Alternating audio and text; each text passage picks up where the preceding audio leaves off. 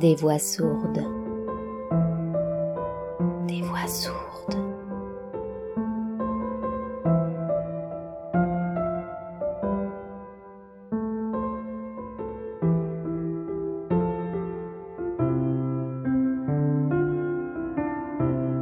Il était une fois Marx et la poupée. Une fille pousse dans le ventre d'une femme. Non, tu n'iras pas manifester. T'es une femme et c'est dangereux. Son frère aîné vient de lui flanquer une grosse gifle. Elle ne dit rien, mais elle plante son regard noir de femme obstinée dans ses yeux, et elle part lever fièrement le poing dans la rue et mêler sa voix à la voix de la foule en colère. Elle recevra bien des gifles encore, et des insultes aussi. Mais rien ne peut l'arrêter à vingt ans, ni les gifles du frère, ni sa grossesse, ni même la peur d'être tuée. 1980, Université de Téhéran. Un nuage de fumée au loin, des coups de feu, des cris. J'ai peur. Je sens le danger et je me recroqueville un peu plus au fond du ventre. Mais ce ventre va vers la mort, poussé par une force irrépressible. La jeune mère court dans les couloirs d'une université. Elle manque de tomber. Elle a failli glisser sur une flaque de sang dont la trace mène jusqu'à une salle de cours d'où sortent des hurlements déchirants. Elle s'approche et regarde. À travers la porte entr'ouverte, elle voit une jeune fille allongée sur une table. Un homme tente de la violer. À côté d'elle, par terre, un jeune homme à qui on brise le crâne à coups de bâton. Elle met la main sur sa bouche pour étouffer un cri d'épouvante. Elle est affolée et ses jambes tremblent. Des feuilles volent partout, des feuilles de cours, des fiches d'inscription, des dossiers. Les pages des livres sont déchirées, des étagères entières sont renversées, des femmes fouillent dans les tiroirs, des bouches hurlent. Les voiles des femmes sont piétinés, des mains arrachent leurs cheveux, les femmes sont traînées par terre, elles se débattent comme elles peuvent, et les hommes qui les traînent les traitent de sales putes. Ces hommes ont les yeux injectés de sang, et brandissent des bâtons plantés dans des clous. Ils hurlent Allah Wakba. Le bruit d'un crâne qu'on brise. Elle court toujours mais ne parvient pas à trouver la sortie. Elle voit des jeunes tomber par terre, elle entend des cris, ses oreilles saignent. Elle voudrait disparaître, devenir aussi petite qu'une fourmi, et se faufiler dans un coin avec son bébé. Son bébé. Soudain elle prend conscience qu'elle est enceinte. Ma mère porte ma vie, mais la mort danse autour d'elle en ricanant, le dos courbé. Ses longs bras squelettiques veulent lui arracher son enfant, sa bouche édentée s'approche de la jeune femme enceinte pour l'engloutir. Deux hommes l'ont vue. Au bout de leurs bras pendent des bâtons cloutés, ils avancent vers elle. Une fenêtre est ouverte. Enceinte d'un bébé de sept mois, elle doit sauter du second étage, hésite, se retourne, et son regard se fixe sur ses bâtons. Elle sent déjà les clous s'enfoncer dans sa chair. Elle saute. Elle saute, et je tombe. Tu es suspendu en l'air et c'est moi qui tombe. Je tombe et ton ventre se creuse, je me tapis jusqu'à disparaître. Je tombe et tu m'abandonnes dans ce ventre suspendu dans le vide. Tu me jettes hors de toi, mon premier abandon, ma première blessure d'amour. Ange sans aile, ma folle irresponsable, ma douce assassine. À cet instant-là, tu as creusé un trou en moi dans lequel toutes les angoisses de ma vie future prendront racine. Tu tombes et je meurs le temps d'une seconde dans ton ventre devenu tombeau. La mère est étendue sur le sol, incapable de bouger, une douleur vive dans la jambe. La tête tournée vers le ciel, les yeux grands ouverts, elle fixe les nuages blancs. Elle reconnaît dans un nuage la forme d'une tête de cheval. Sa vue se trouble, sa tête est lourde. Juste avant de plonger dans un profond sommeil, elle pose ses mains sur son ventre. Le bébé bouge. Au début, elle est une voix, seulement une voix pour moi. Sa voix me parvient à travers la paroi de peau, de chair, de sang et de placenta qui me protège contre la barbarie du monde extérieur. Sa voix est frêle, minérale, aux accents aigus, une dentelle qui vibre au vent mais qui cache dans ses mailles une petite aiguille qu'on aurait oubliée, prête à piquer sur le champ pour se défendre ou nous rappeler à l'ordre. Tu es complètement inconsciente, tu vas te tuer et tuer ma première petite fille. Il le faut, je ne pouvais pas laisser les camarades se faire tuer ainsi. Tu en as peut-être sauvé un, toi, avec ton gros ventre de sept mois.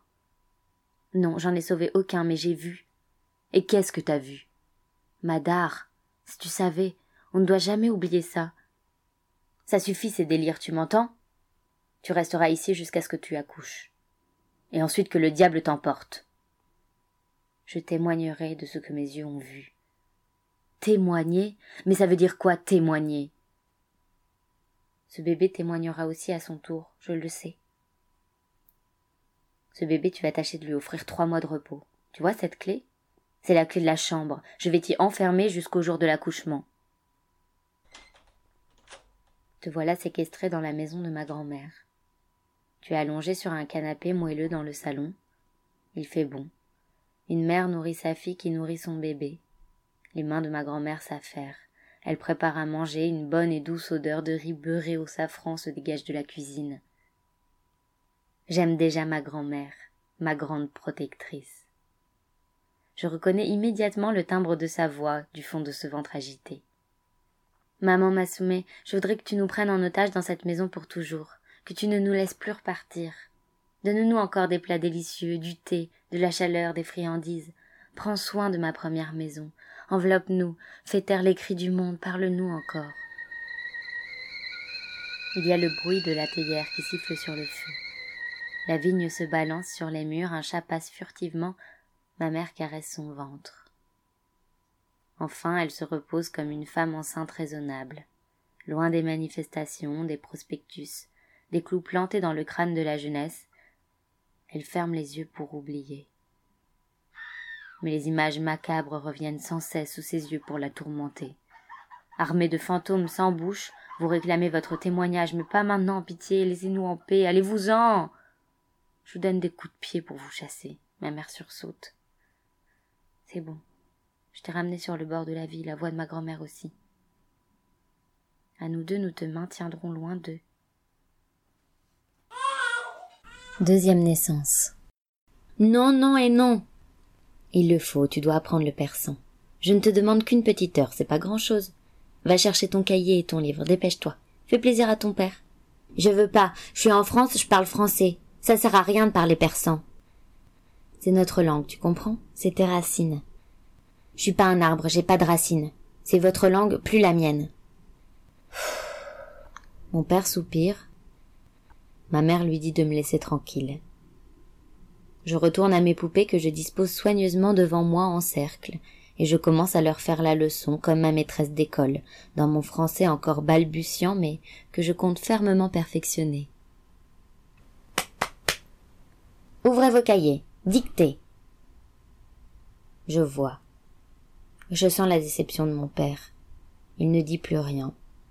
Il se lève et va ranger le cahier et le livre de farci niveau CP dans un tiroir. Il allume une cigarette. Tu t'acharnais à maintenir un lien entre ton pays et ta fille. Corde rongée par l'exil ne tenant plus qu'à un fil, et ce fil était la langue. Mais cette langue, je ne l'aimais plus, car elle me faisait souffrir. Tu avais conscience que tu ne pouvais me forcer à l'apprendre. On ne force personne à apprendre quelque chose, ça ne rentre pas. Tu réalisais peu à peu que ce nouveau pays transformerait ta fille. Tu avais peur qu'elle devienne une étrangère, ou plutôt de devenir un étranger pour elle, qu'elle n'ait plus rien en elle d'iranien, et qu'elle ne t'estime plus parce que, quand tu ouvrais la bouche pour parler français, tu avais l'air d'un idiot avec tes erreurs de syntaxe et de phonétique. Alors puisque c'est comme ça, Personne ne parlera français dans cette maison. Sous mon toit, on doit parler persan. Et si ta fille s'obstine à te parler en français? Je ne répondrai pas. Et je t'ordonne de faire la même chose. Ce n'est pas par la force que tu résoudras ce conflit. Elle va haïr le persan. C'est tout ce que tu auras gagné. Je refuse qu'elle oublie sa langue maternelle. C'est la langue de ses origines, de ses parents, de tous ses ancêtres. Mais on est en France. Tu n'arrêtais pas de nous le répéter au début. On est en France, il faut manger des croissants. On est en France, il faut apprendre le français. On est en France, il faut boire du vin. On est en France, il faut aimer le fromage qui pue. On est en France, il faut se comporter comme des Français. Voilà, tu devrais être content. Elle est si bien intégrée maintenant qu'elle refuse d'apprendre et de parler ta langue. Ce n'est pas ce que je voulais. Elle doit avancer avec sa double culture et garder ses deux langues, car qu'elle le veuille ou non, elle sera toujours un mélange des deux. Au début, j'ai résisté. Je te parlais en français. Tu ne répondais rien. Je répétais la même phrase. Toujours le silence. J'avais beau insister, tu refusais de me répondre. Nous construisions ensemble un mur entre nous, chacun posant sa brique. Ta brique du persan et des racines, ma brique du français et de l'intégration. Combien de temps ton mutisme et ma résistance allaient-ils durer et jusqu'où irait ce mur? Au bout de quelques semaines, j'ai cédé. Je m'en voulais de te faire du mal. J'avais déjà refusé d'apprendre à lire et à écrire le persan, je pouvais peut-être au moins le parler à la maison. J'ai fini par accepter cette loi, le persan à la maison, le français dehors. Il y avait désormais notre langue et leur langue, nous et eux. Et moi je passais d'un monde à l'autre, d'une langue à l'autre, échangeant mes rôles, jonglant tant bien que mal avec ces deux identités.